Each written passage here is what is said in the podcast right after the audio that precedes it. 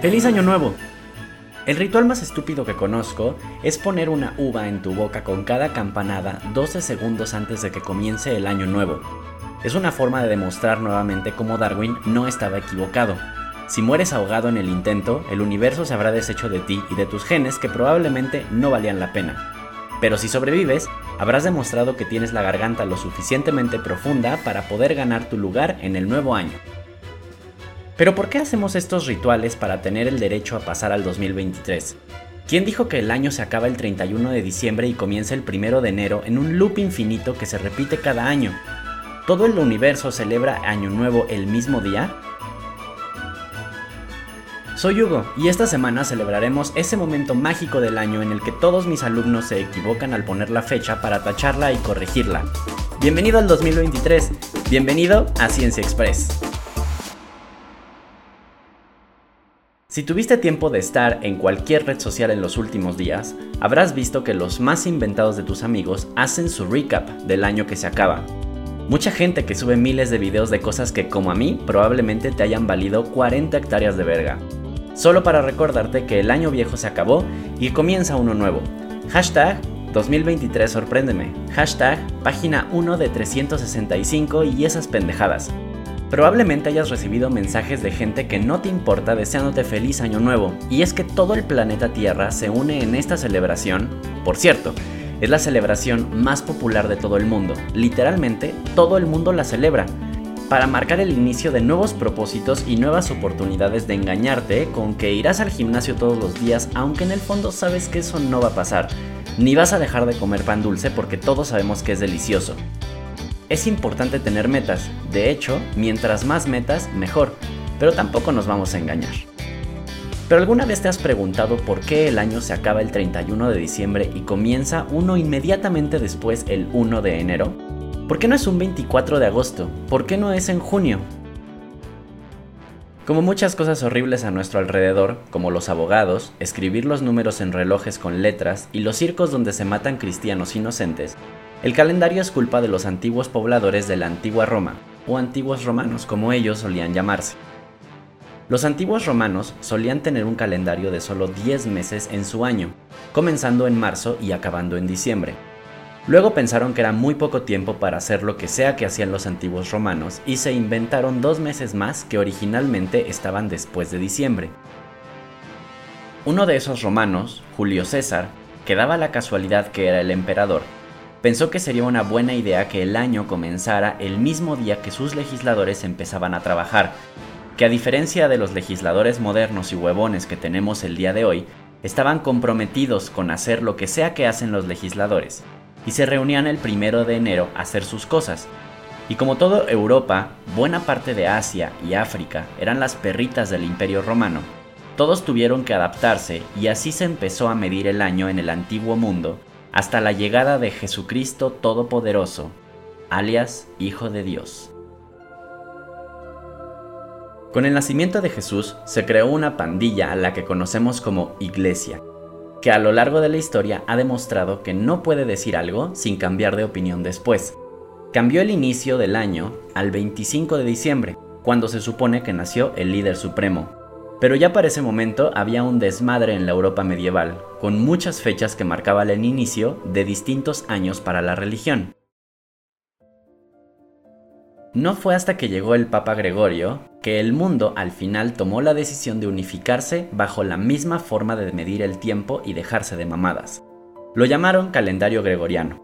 Y aunque el porqué de su nombre sigue siendo un misterio hoy en día, sí sabemos que tomaron el ejemplo de los antiguos egipcios, que ya habían descubierto que las estrellas en el cielo eran iguales luego de completarse un ciclo de 365 días.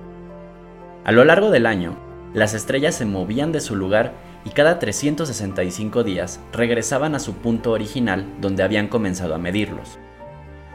El nuevo y excitante calendario gregoriano evitaba el dolor de huevos que le causaba al Papa Gregorio tener que cambiar fechas importantes como la Pascua y el equinoccio de primavera, como si esto le quitara mucho tiempo importante que podría estar usando haciendo cosas más valiosas de papas, como que le besen el anillo papal.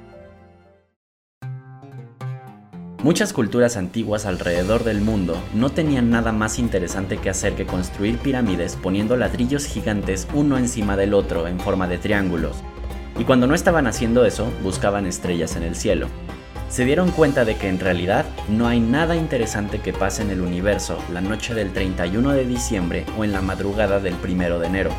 En otras palabras, al universo le vale cantidades astronómicas de verga nuestra idea de un año.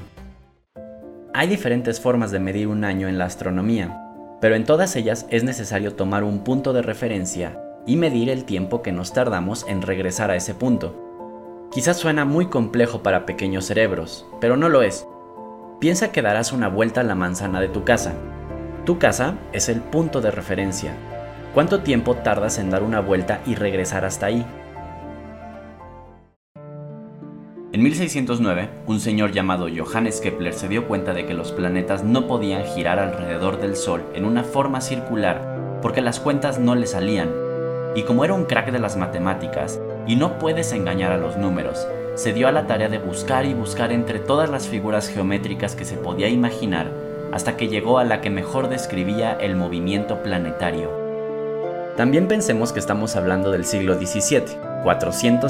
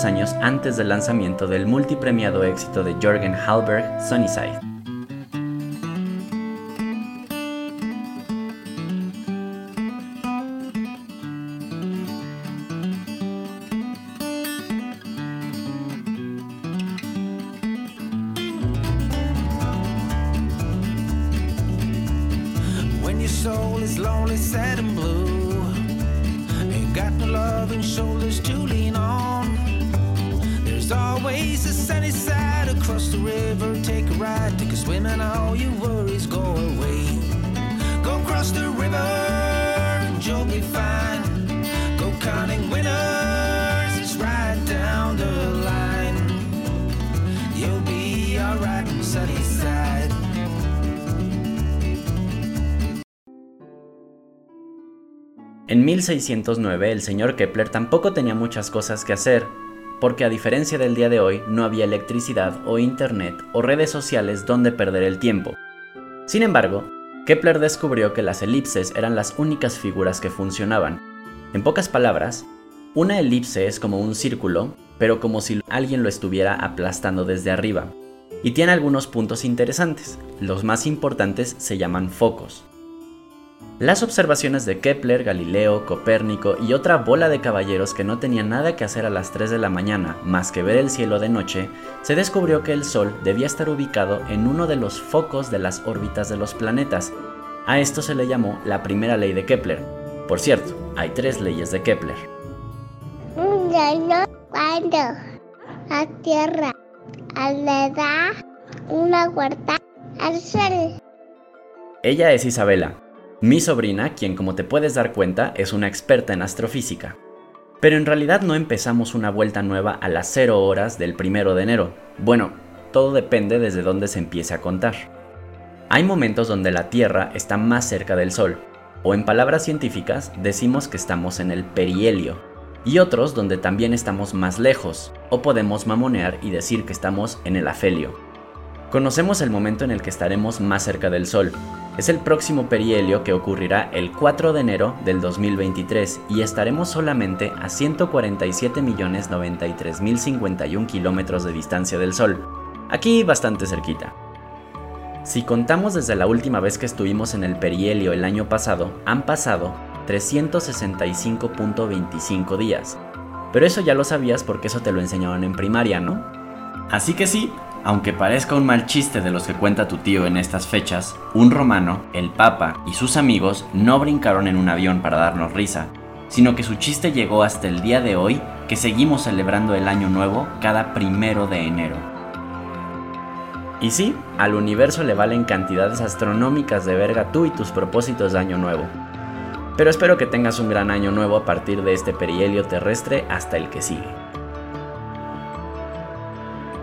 La siguiente semana en Ciencia Express echaremos un vistazo a los primeros inventos científicos de la historia, cómo los seres humanos salieron de las cuevas en las que vivían como animales para vivir en grandes ciudades como la gente normal, y cómo evolucionaste de eso hasta lo que sea que eres ahora. Gracias por escuchar el primer episodio de Ciencia Express. Realmente significa mucho que hayas llegado hasta aquí y si has aprendido algo y te has reído, eso es lo más importante. Te invito a seguirnos en Instagram como Ciencia Express-bajo para descubrir más dosis de ciencia como esta, a suscribirte y activar las notificaciones para que no te pierdas los nuevos episodios de Ciencia Express en tu plataforma favorita. Y hasta pronto.